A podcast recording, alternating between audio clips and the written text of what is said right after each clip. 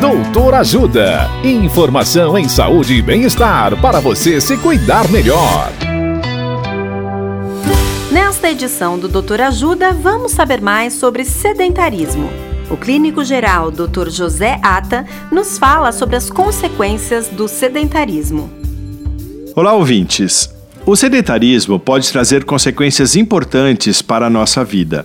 Dentre elas, podemos destacar a obesidade, o acúmulo de gordura, o diabetes tipo 2, a hipertensão arterial e o colesterol alto.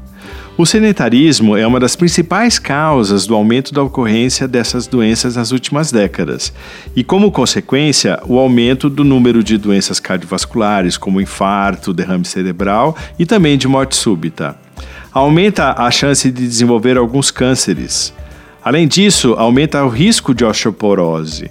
Ocorre uma diminuição na disposição, aumenta o risco de insônia e estresse, aumenta o risco de problemas posturais, atrofia muscular e problemas de flexibilidade articular. E também pode ocorrer uma diminuição da autonomia e independência em idosos. Por esses motivos, é fundamental a prática de atividade física.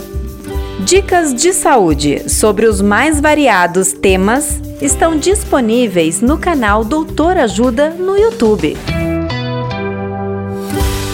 Assista agora mesmo os conteúdos do Doutor Ajuda acessando www.ajudasaude.com.br ou baixe o aplicativo Ajuda Saúde. Doutor Ajuda.